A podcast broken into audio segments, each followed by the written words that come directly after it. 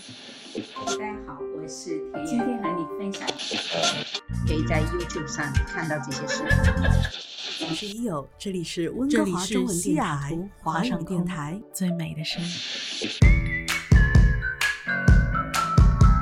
田园阿婆，好了没有啊？听众的小板凳已经都摆好了。好啦好啦，阿婆来啦。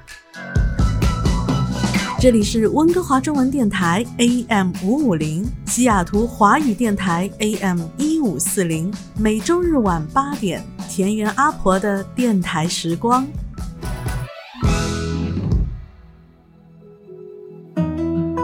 欢迎各位听众朋友来到我们温哥华中文电台 AM 五五零，西雅图华语电台 AM 一五四零的田园阿婆的电台时光。今天是二零二二年的五月十五号，有请田园阿婆。嗨，大家好，阿婆来啦！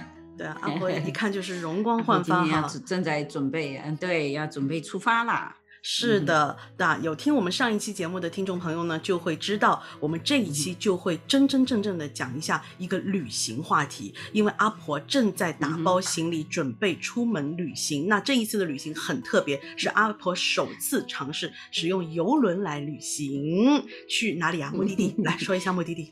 对阿拉斯加，所以阿婆原来一直觉得这个游轮旅行嘛都是老人家的事。阿婆说：“哎，现在也进入老人家了，就是我一定要去坐一趟老人家的游轮。”据呃伊友之前给我介绍，这个游轮就特别适合老人家。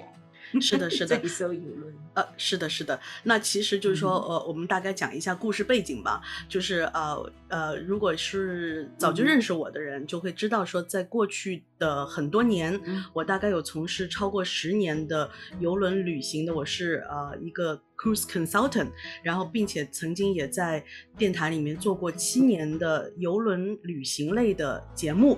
所以，就是游轮旅行这件事情对我来讲是有一种特殊的一个情节，它基本上是算是我在呃进入职场的一份非常怎么讲呢？就是嗯，我我全身心投入时间最长的一份工作吧，应该是这样子。那也作为一个传播，就是说我们在传播一个游轮文化，所以呃，也是一个。怎么讲？就是普普及我们华人玩游轮的很多很多的概念。那所以呢，阿婆知道我曾经有这么一段经历哈。然后阿婆就是，哎，我阿婆有好多问题要问你。太好了，太好了，我就终于找到对的人了。对对对。不然的话，说实在，如果你第一次去的话，你真的好多的问题。嗯。尽管多多少少你知道怎么回事哈，朋友也都去过，说，但是不是那么系统，有一些东西还是需要问你，可以说是专。专业人士了哈，是的，是的，谢谢谢谢阿婆这样子讲，对，因为因为我曾经的工作，其中有一个非常重要的部分，就除了是在电台里面我们要去推广，然后去讲这个游轮的概念，然后在游轮上，我还是要负责在游轮上用中文。来讲游轮旅行，然后就在呃这一趟的船上，无论这条船是去全世界哪个不同的地方吧，然后我会跟他们推荐和呃引导很多游轮的知识，推荐一些新的航线，用中文在在。游轮上跟船上的那一些中文的游客们来讲 presentation，就是我的另外的一个很重要的一个工作，所以这也是造就了我这个说说这些事情会说的比较比较比较流利哈，专 业专业，对对对对，肯定是专业。对，所以呢，跟阿婆就是计划了一下，咱们的田园阿婆的电台时光，我们这个节目其实我们这个节目的中心思想是想要跟我们的听众朋友聊一聊生活，怎么样把生活过得更开心。愉快，我们好好生活，对吧？好好好生活，其中有一个部分就是旅行。对，嗯，旅行很重要。是的，一段时间你看憋了这么久了，你没有听说我插个题题外话？现在办护照，就是护照要更更更嗯嗯嗯更换你时要更换嘛？对，你知道排多长队？排三十个小时啊！天哪！因为大家太久没出门，憋的不行，可以出去了。对，太久没出门，可能也忘记了自己的护照有效期，可能没有够时间。还有两年，哎，恭喜恭喜！当我吧知道了阿婆有这个游轮旅行的计划的时候，我们就在计划哈，因为这个意义很重大，因为这一趟阿婆这一趟游轮旅行的时间节点刚刚好是我们整整的这个游轮季离开视大家的视野哈，然后两年这个疫情两年，那今年的五月份就是阿拉斯加游轮的疫情后的重开的。首航了，算是阿婆，所以我们就觉得说，一定要把这个时间节点帮我们的听众朋友记录下来。那阿婆也是带着任务去了这趟旅行哈。之前阿婆有告诉我这些信息的时候，我说阿婆你知道吗？我是一个去过几十次阿拉斯加的人，阿拉斯加我实在太熟了。那 那我特别想知道，现在的阿拉斯加，疫情后的阿拉斯加，跟我当年。认识的那个阿拉斯加有些什么样的区别？那我们把阿婆的问题故意扣在那儿，让阿婆先别问。我们在节目上，你慢慢慢慢的来问我，然后您一边问我一边答，那也是同样给我们的听众朋友很多很多的信息。那 before 阿婆问之前，我先说一下阿拉斯加游轮在游轮旅行界是以什么样的江湖地位，好不好？很很对，非常有趣。因为阿拉斯加的海域，我们是看什么的？阿拉斯加是为了看冰川。嗯哼，glacier 对不对？看冰川，那真正的最壮观的冰川，是我们从天上也看不清楚，陆地根本没有路可以走。你要么自己驾一条船自己开过去，那只有坐船才能最好的视角看到冰川。那阿拉斯加游轮是真正游轮旅行普及化的开始，嗯哼，就意义非常的重大。那阿拉斯加游轮季节也不长。是每一年的五月份到九月份，因为游轮有一个非常非常有趣的一个规则，这个规则，游轮旅行的航线一定只在这一个海域一年当中最适合旅行的天气最好的季节才会开通，所以咱们不用担心说会不会特别怎么怎么样，这个事情存在在游轮旅行界。好了，现在我们正式开始阿婆的提问环节，我根本不知道阿婆会问些什么哈，来，阿婆开始吧。呃，这样子哈，我觉得既然这个七天嘛，七天我是想，嗯呃，八天七晚啊，那我就想知道到底这七天都会玩一些什么东西，嗯，就是我们在游轮上。是的，好，那我们是要分在游轮上玩些什么东西，和在游轮下玩些什么东西。就是这个行程，这行程这七天。对对，那阿婆报的这个行程呢，是一个啊标准的温哥华往返八天七晚的阿拉斯加游轮旅行，标准的。那我知道阿婆。刚报了名的时候，我说阿婆，你赶快告诉我是什么船，什么日期，我马上上网就已经把那个行程给看好了。阿婆报了一个非常 classical 的温哥华往返的阿拉斯加游轮行程。那这个行程当中，它的那个 classical 的程度是什么呢？就是说标准的三站停靠的三站都能够听得到。那这八天七晚，一会儿咱再说，就是这个船靠岸之后玩些什么哈，阿婆哈，好，好的。好，你看我们的节目都帮您记录下来了，您到时候 哎，在船上您不记得的时候，还可以拿来听一听。好，在船上八天七晚，其实我们在船上它是一个移动的酒店，游轮是一个移动的 hotel，并且这个 hotel 是一个多功能的，这个除了它能住哈，然后除了它有供应食物。那回头一会儿我们可以单独食物，因为阿婆是个美食博主，一会儿咱们就是就食物这件事儿说一说。好，然后还有就是他会在船上有各种各样的 entertainment，就各种各样的娱乐娱乐活动。这种娱乐活动呢，就有包括小型的小型音乐会，小型按照年龄层不同的舞舞就舞会。嗯，那它的所谓的年龄层是怎么样呢？可能每条船不一样。他会按照这一批，就这一条船的船期上来的乘客的年龄段来安排他这些，就是跟年龄段有关的这些活动。所以您还真说不准，在哪一趟船上是不是跟上一转跟下一转是不是一样？它其实会根据乘客的年龄段来分的变化。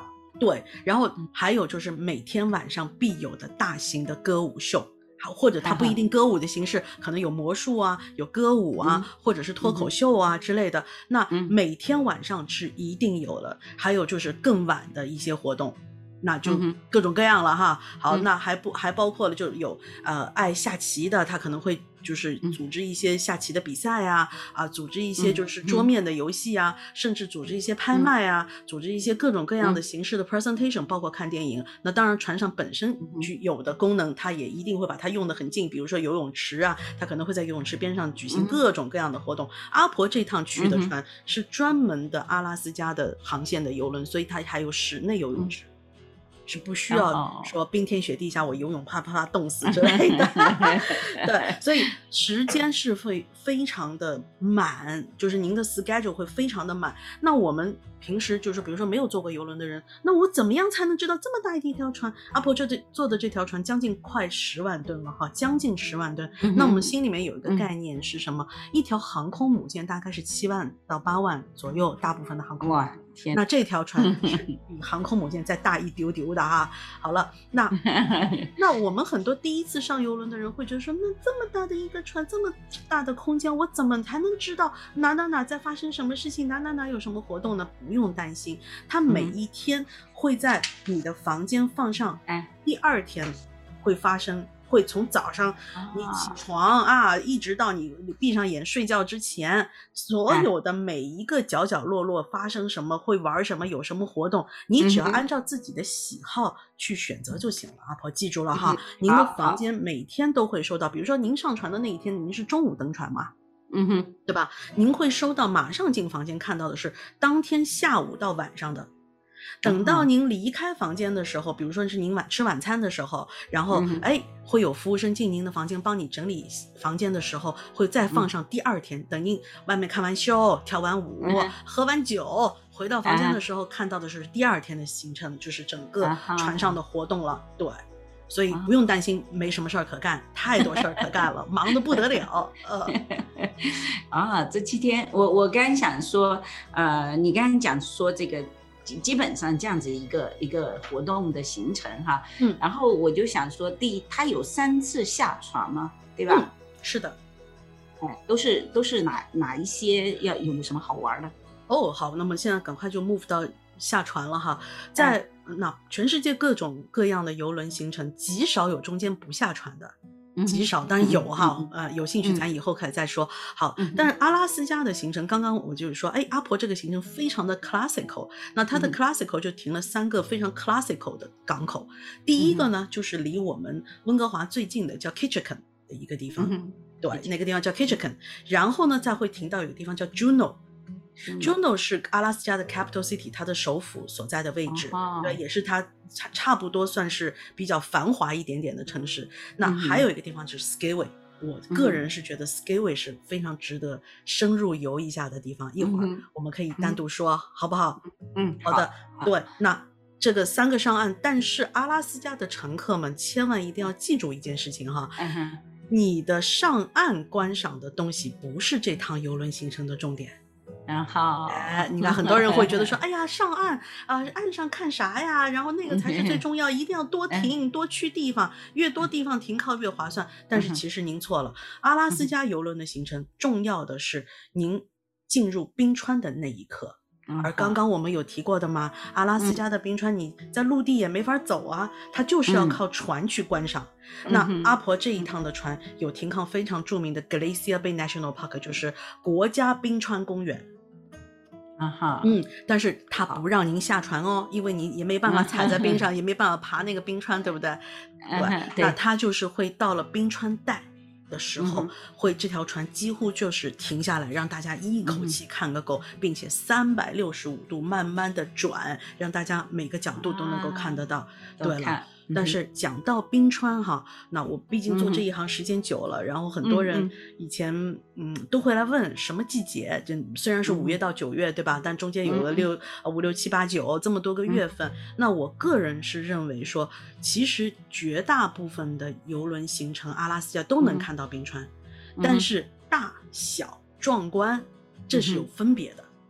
跟季节有非常大的分别，所以当我知道阿拉阿婆定的是五月份的行程的时候，我就太棒了，能够看到真的很棒的冰川，因为那个是什么？冰川季节刚开，等于是它我们如果冬天的话，可能要坐破冰船才能去的时候，那个时候它的冰打开了，阿婆，嗯哎嗯，传进去我们就是一点，可能就会是不是更会冷壮观一点、更大。哎更壮对，对，海面上的浮冰都还在，因为海面原来冬天嗯。是完全封闭的嘛。那海面上的浮冰一在的话，有很多的小动物你也能看得到啊，嗯。海狮们啊、什么就会爬上那个浮冰，望着你这条船。哦。啊，然后你整个照片拍出来的效果也会特别的好，因为你会有碎浮嗯。冰在海面上，然后后面是壮嗯观的冰川。等到阿婆啊啊要要看阿拉斯加现在全貌的人，要留意阿婆的频道了。阿婆到时候是会拍视频的嘛？对，然后我就会肯定放出来，对，会放出来给大家看。我也很嗯期待呀、天哪，疫情，你那我先，那我插一句，我插一句，我就说我如果订那个有阳台的房间，就说嗯在哪个方向都没问题吧？是的，原则上是这个样子的。有很多人迷信嗯说一定要提靠，就是靠岸的那一边，就是靠岸之后能看到岸的那嗯一边。但是其实对于阿拉斯加游轮来讲，没有这个说法，因为那个不是个岸，嗯哼，它是一个景区，等于是它是一个景观。这个景观它它像一堵山一样的，就是一个连绵的山的那种形状。然后那个游轮冲进去的时候，你一路其实从小冰、小浮嗯冰、小小冰山开始看到最壮观、最壮观的那个部分。啊好，，那你到了最壮观的部分，那条船就停下来了，嗯，然后大家就开始照相。这次阿婆做的非常英明的一件事情，订了啥房间？来来，跟我们听众朋友介绍一下，订了，啥我就房间？带带阳台的房间啊。哎呀，我的妈呀！好，对，哎，阳台能看到吗？我现在就关心这个，一定能看到，我不用跑到甲板上去。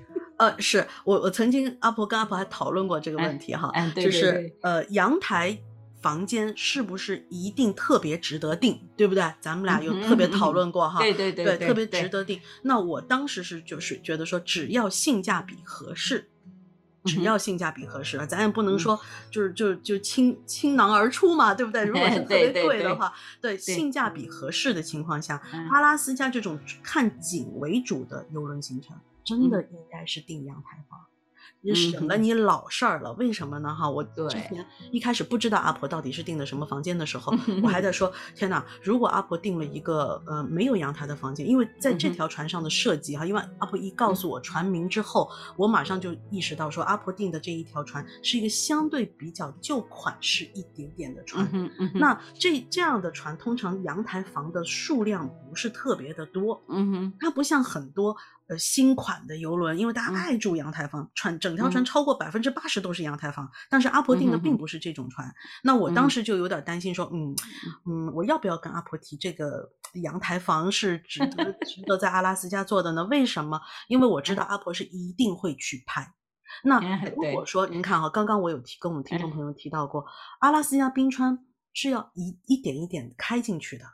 你开到那个冰川冰山的面前，其实是一个过程。嗯这个过程嗯延时几个小时。我们假想一下啊，我们住的个房间是没嗯有阳台的，或者是说我们哎觉得嗯自己特别英明，我订了一间有窗的房间。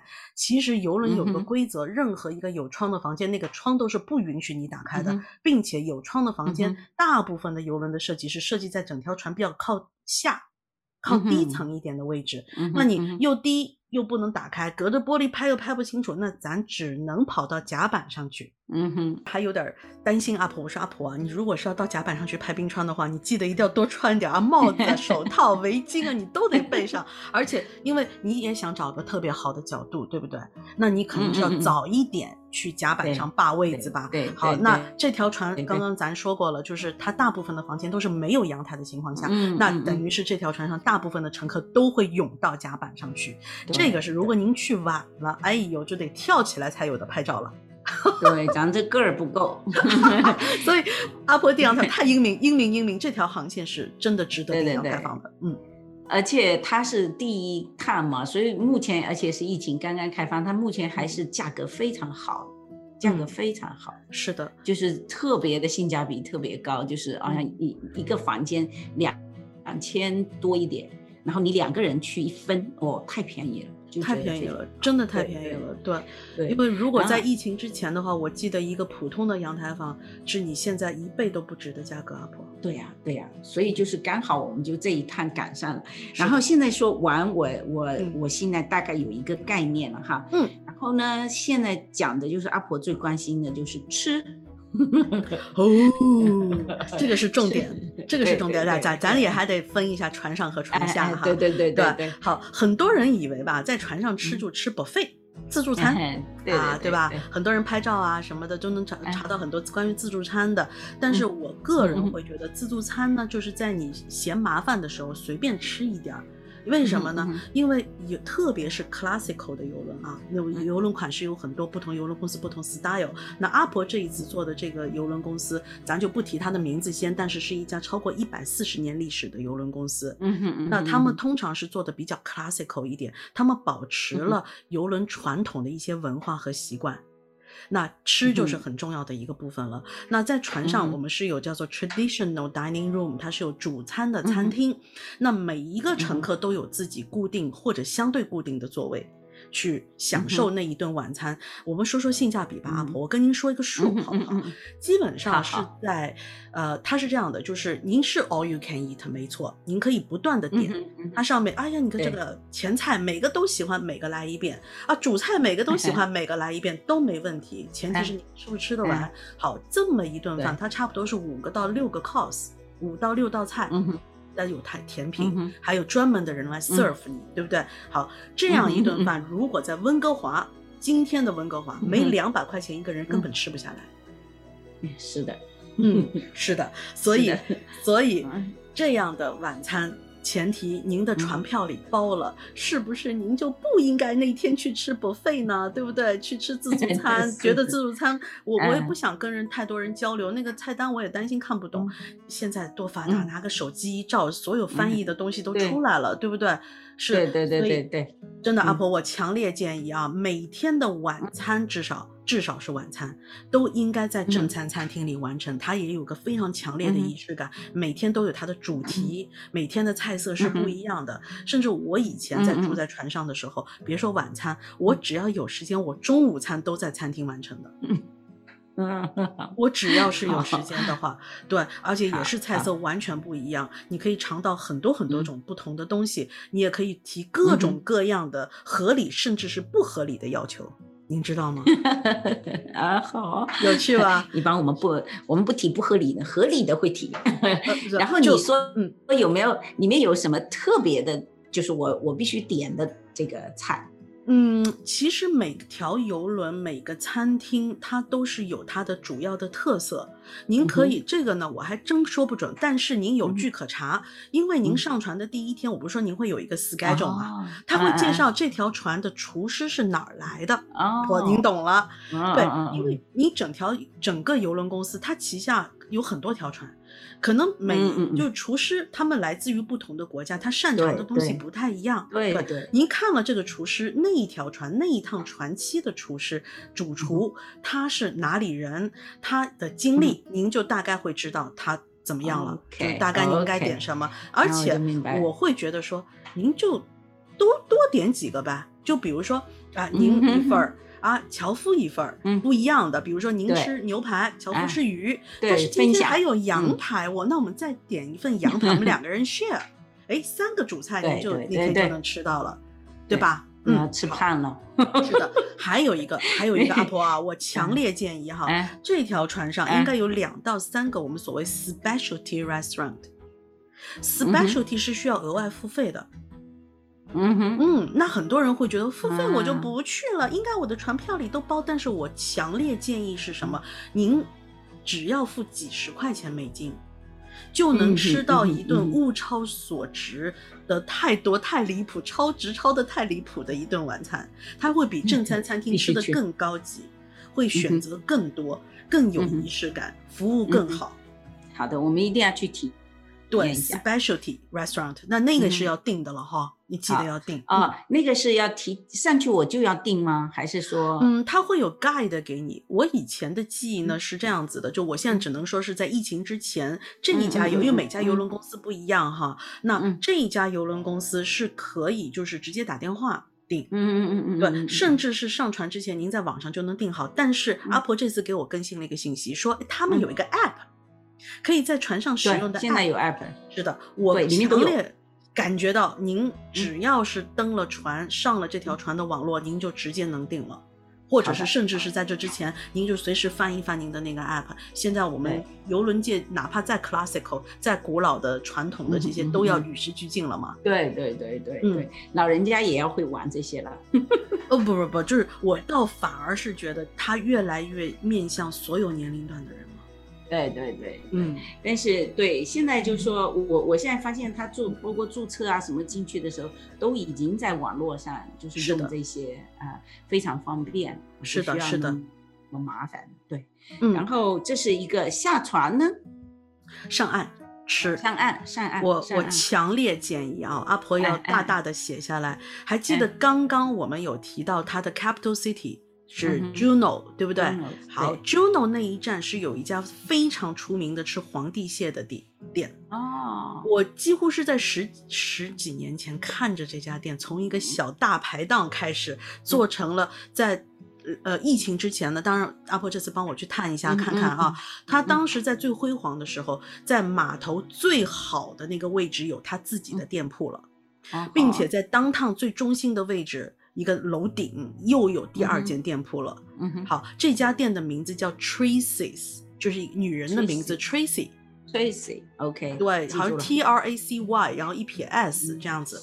好，那我是会觉得 Tracy's 的皇帝蟹，它为什么？你想，好多店都做皇帝蟹，嗯嗯，但为什么它能够那么有名，并且它能嗯够一直发展呢？嗯，嗯当然，阿婆，我我我也不想在在这儿先打个针先哈，我真的不 知道在疫情之后这几年里面，他都没有任何游轮客上来的情况，他是否还活着？对 我我替你去看一看替我看一看。看一看，哎对对对，但是我的感觉是什么？因为皇帝蟹其实分非常非常多不同的品种和它不同的时间段段去抓上来嗯，它的品质、口感都是完全不一样的。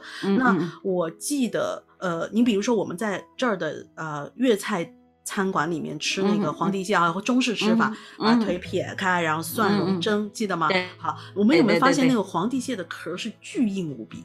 哎对，对吧？好，你不可能连你连咬都不可能，但是他们 Traces 卖的皇帝蟹的蟹腿，是他给您的时候，只要拿一把小刀在上面划一条缝，你用手就能掰开的，满满的都是蟹肉。嗯好。对它是是说品种吗？还是它是品种跟时间，啊不是处理。它的处理非常简单。您我们中国人哈，我们嗯华人看到你会心疼这个皇帝蟹，嗯为什么？就会觉得这么大个皇帝蟹，它扔到水里一煮就给你了。哎，这个符合我家乡的，我们家乡吃海鲜就是一煮上来。是吧？对，嗯然后好东西就是要这么吃是吧？然后就是那个，就配上西人那个黄油融化的黄油，就蘸的那个黄油吃，并且它还有一些配套的套餐，就比如说我特别喜欢吃它的那个，就它的那个 king crab king 嗯 crab cake，还有 king 啊 crab chowder。啊，浓汤就是，哎，那个浓汤真好，真好，真好，真对。真好吃，真好吃。哇，那个一定要尝一下，我讲的我都口水 都流了。是是那一定要查一下，价那个那个比那个那个别哦，那肯定。就同样品质吧首先看，对，同样嗯品质吧。你比如说，我们在温哥华最便宜的皇帝蟹，就是您能市面上看到最便宜，那也是、嗯嗯嗯也是以前的，就是同一时期的价码。比如说，我们打假设说是三年前的价码吧，你在温哥华不到嗯两百块钱就能吃到皇帝蟹套餐了吗？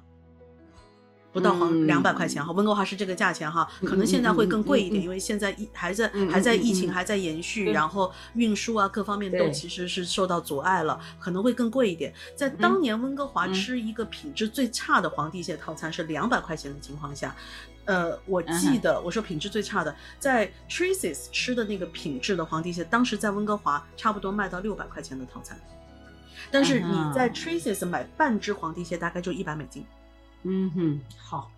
嗯，明白了半只，对。对，然后我这里猜一个，就是我们下船的这个时间足够吧，给我们去吃饭，不会很赶啊什么。好的，其实您看哈，就是您的这个嗯时间，呃，depends 您要怎么玩儿。嗯，我们现在讲到嗯就玩儿的这一块儿了哈。好，呃，我们首先先不要把这个阿拉斯加给您停的这三个港口所在的这个城市想嗯得太过好。因为咱都是算是城市来的哈，城市过去，哪怕是温哥华，对，都算是城市过去。对，到了那儿，我有跟我以前的头一次去阿拉斯加的那一些乘客们有说过怎么形容。嗯如果您只打算用两条腿，把这个城市从头到尾走一遍，基本上两个小时之内你走完了，用腿走。OK 啊，就就 丈量好就基本上就走完。这哎城市就是这么小，那但是如果我们想要深入玩的话，您就要把时间安排好了。怎么个安排？比如说，我们想要去坐个直升飞机到冰川顶上转一圈儿。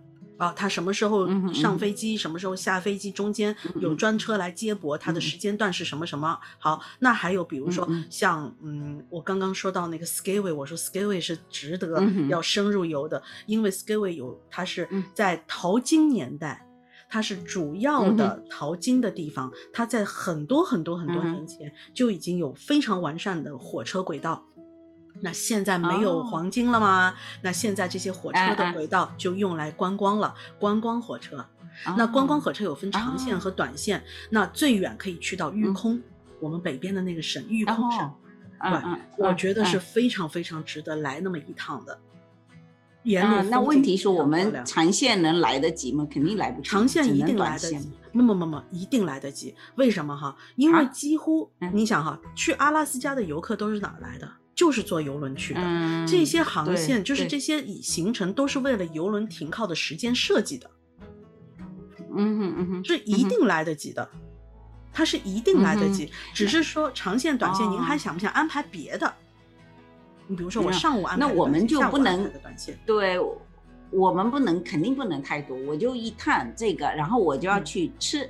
好，啊那这是两两两站哈，Skyway 是没有吃皇帝蟹的。我们刚刚说吃皇帝蟹在 Juno 嘛，对不对对好对。那 Juno 呢就比较出名的一个是看鲸鱼，观嗯鲸嗯，观鲸。嗯；一个呢就是坐直升飞机，还有一件一样呢就是。呃，有缆车直达山顶，看整啊个 Juno 的，就是阿拉斯加 Juno 的上空的俯视的啊这么一个啊啊画面。那您可以看到，可能同时有好多条游轮停靠着，然后啊那个山，那个那个阿拉斯加的地貌，就是嗯是这么一个感，但不是看这个对我比较挑战，我恐高，但是我我会这，我恐高的人。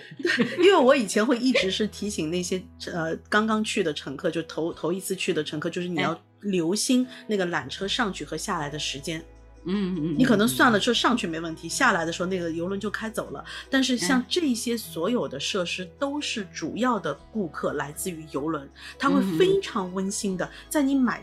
票要准备上去的时候，就在旁边列出，你可能那一天是停靠这儿有三条船，哪这三条船的最后起航时间是几点？他会提醒你。嗯，它会写在那个地方，啊所以它都是为了游轮客准备的，为了游轮客设计的对。对，只是说可能来自于不同的船，会有一点时间上的不一样。嗯，所以不用担心。这个这个好那那这个现在回到一个，就说你刚才说的这个船有非常多的活动，那我们就是要注意，我们着装要带一些什么？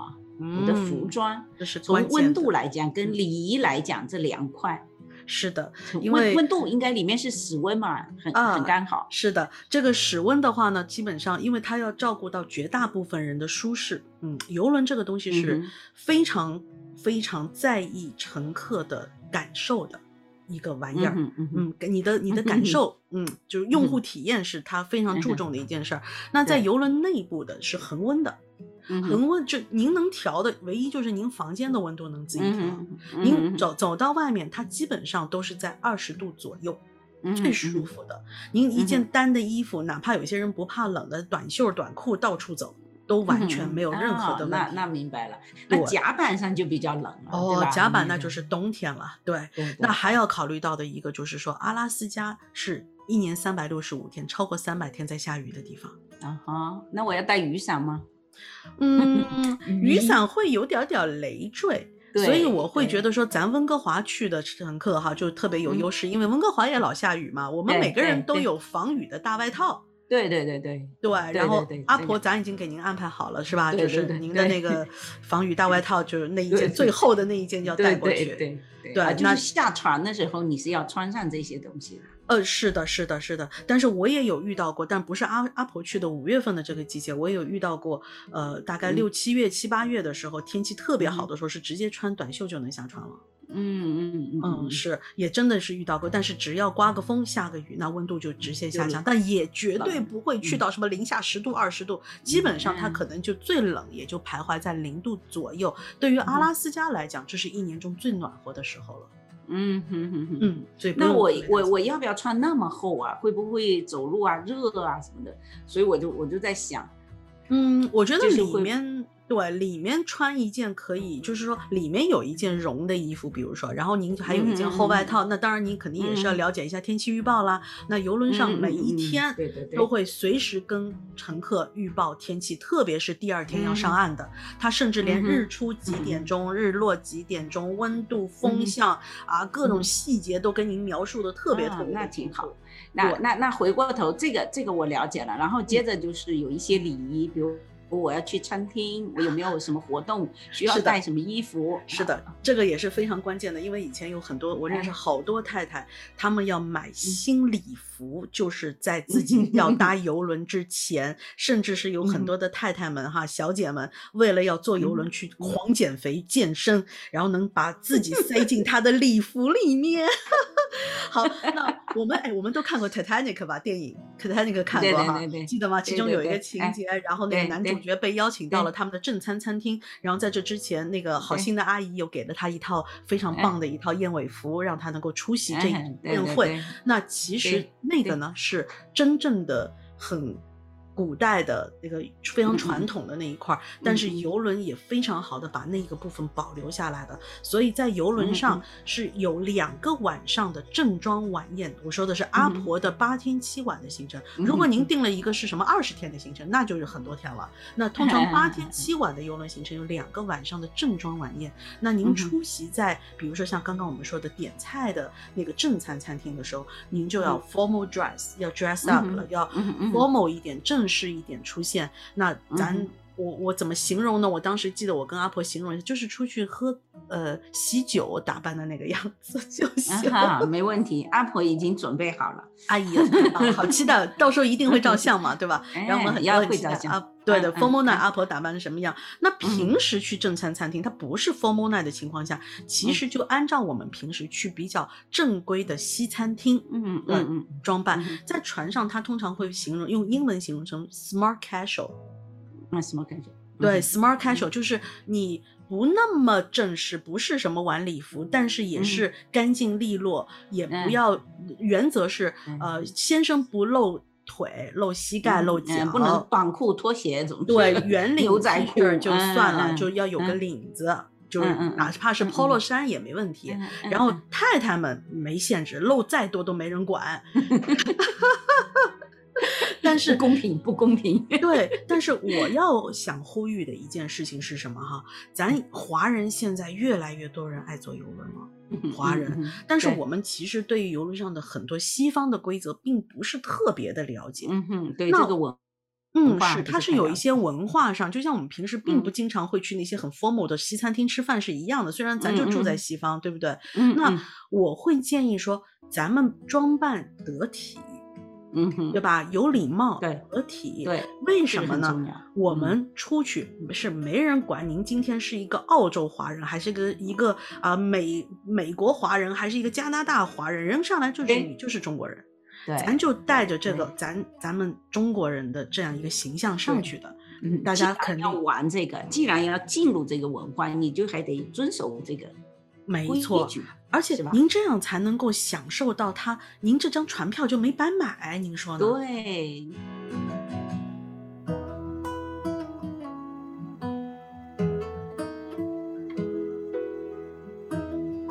所以我就觉得阿婆，您帮我走一趟，然后看看。对，像新现在这些店和，所以这一集我讲的比较多哈。下一集咱先跟我们的听众朋友请个假，阿婆在游轮上没 办法录节目，好吗？我们跳开一个星期，再下一个星期阿婆就回来了。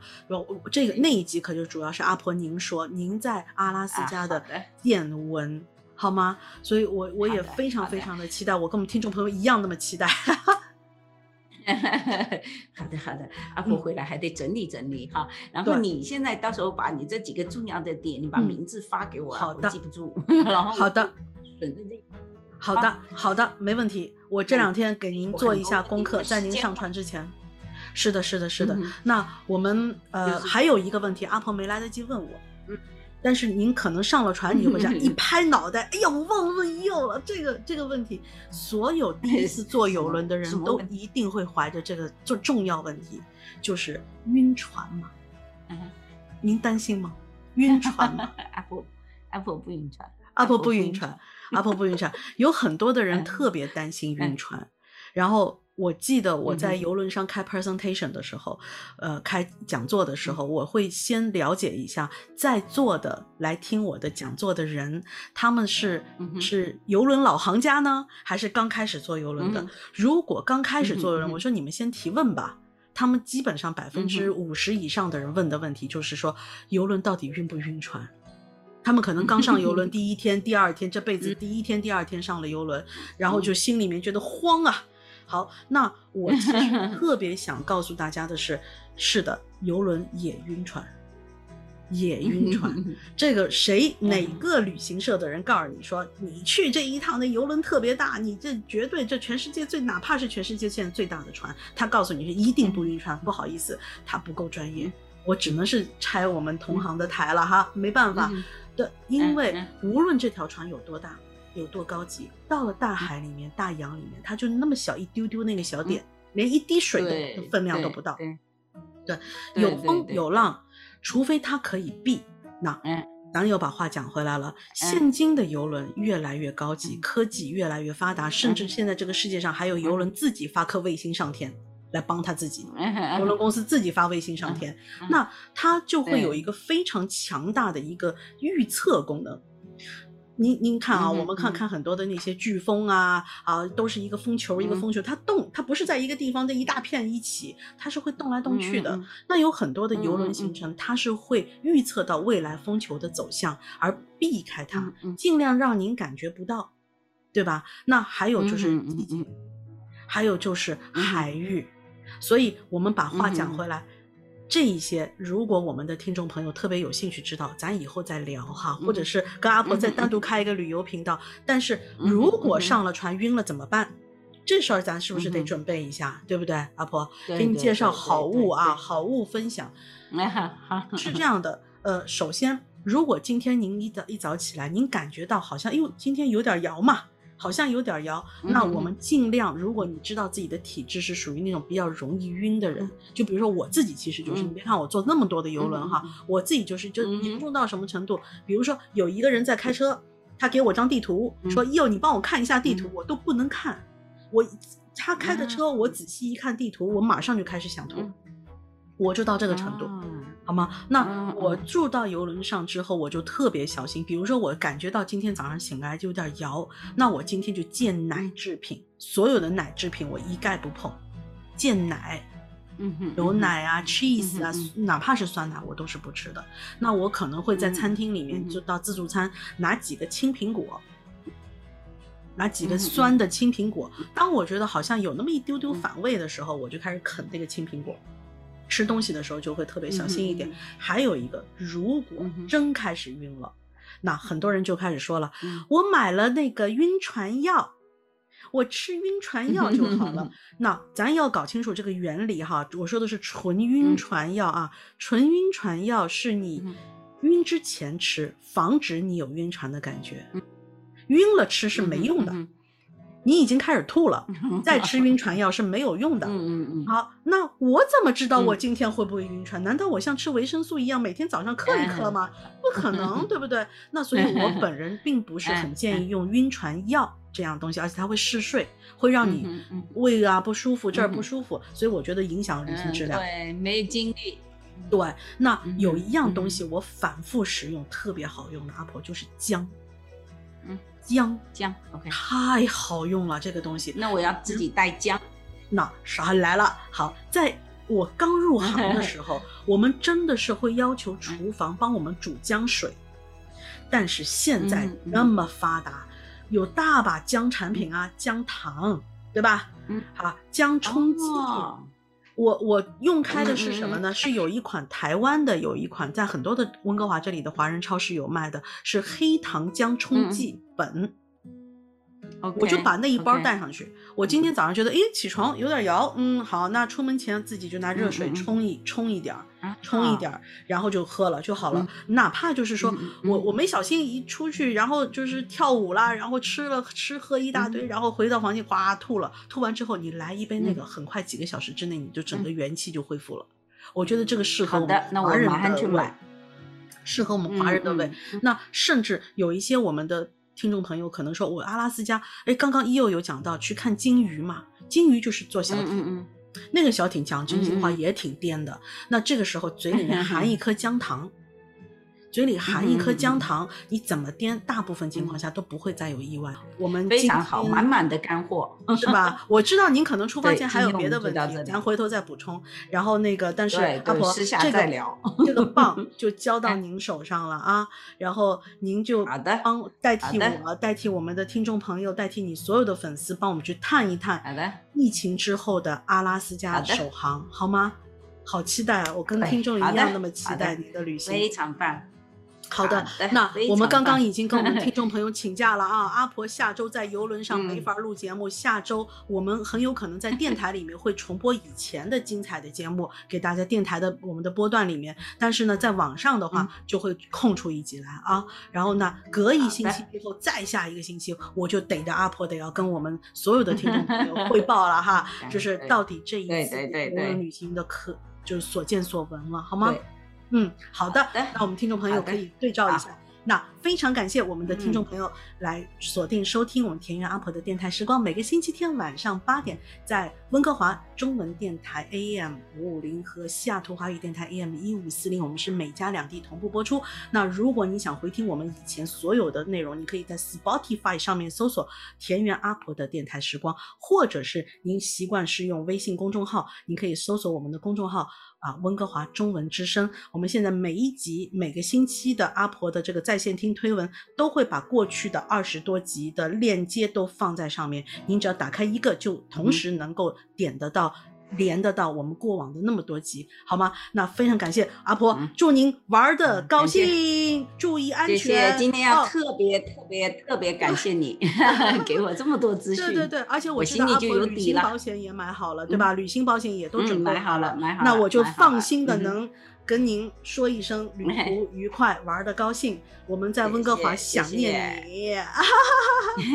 好了，那这一期就就到这里回来，很快就一个星期啊，很快就过去的。好，那阿婆，我们就在这里道一声再见吧。好，好，再见再见，各位听众朋友呃再见。好，拜拜。拜